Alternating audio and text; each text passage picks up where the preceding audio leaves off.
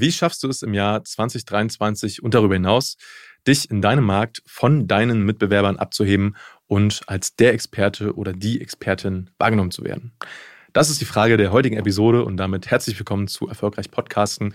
Mein Name ist Stefan Schimming und lass uns mal direkt reinstarten, denn ich sehe das immer häufiger, dass Leute in einem bestimmten Gebiet unterwegs sind und irgendwie alle gleich aussehen. Vielleicht kennst du das auch. Vielleicht hast du auch schon mal äh, Dienstleister, Agenturen, Coaches wahrgenommen hast du festgestellt, hm, so richtig unterscheiden tun sie sich eigentlich nicht. Die sehen alle irgendwie gleich aus, haben alle irgendwie die gleiche Website, ziehen sich gleich an.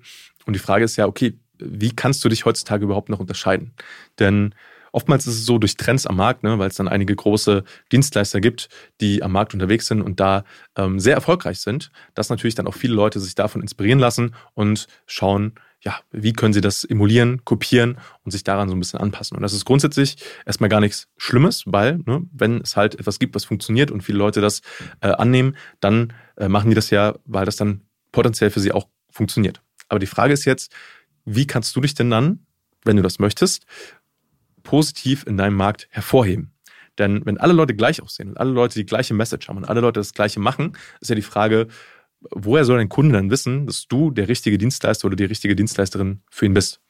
Und das ist so ein bisschen die Frage. Das heißt, was kannst du denn da machen? Ja, du kannst natürlich hergehen und schauen, dass du dich vom Branding her, von dem, von dem Auftreten, von dem, was du machst, positiv abhebst. Das ist so der, der eine Punkt.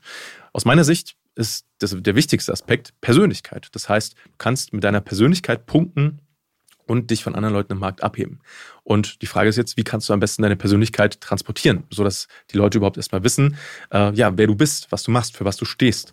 Und hier kommt das Medium Video und das Medium Podcasting ins Spiel. Denn wenn du das nutzt, dann schaffst du es, dass Leute sich zu dir informieren können in ihrer eigenen Zeit, mhm, was ja beim klassischen Direktmarketing, ne, zum Beispiel mit Ads schaltest oder äh, beim klassischen Vertrieb, gar nicht so der Fall ist, weil du da ja auf Leute zugehst. Aber ähm, wenn du das schon erfolgreich machst und dann dazu zum Beispiel noch einen eigenen YouTube-Kanal oder einen eigenen Podcast addierst, wird es dafür sorgen, dass Leute sich auch in ihrer Zeit zu dir eine Meinung bilden können. Das heißt, sie haben vielleicht eine Ad von dir gesehen, du hast vielleicht Kaltakquise gemacht, dann haben sie dich gefunden, dann sind sie vielleicht jetzt noch nicht bereit, eine Kaufentscheidung zu treffen, aber sie haben das mal gespeichert für später.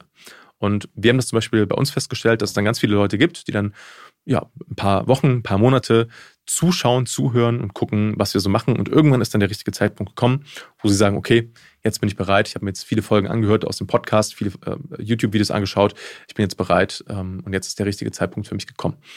Und in der Zeit, wo Leute dann diesen Podcast hier zum Beispiel gehört haben, haben sie ja mitbekommen, wie bin ich drauf, wie ticke ich, wie gebe ich mich vor der Kamera, wie wirke ich, ja, bin ich denn vertrauenswürdig? Das, was ich sage, macht das denn Sinn? Bin ich wirklich ein Experte in dem Gebiet, was ich sage, oder widerspreche ich mir ständig?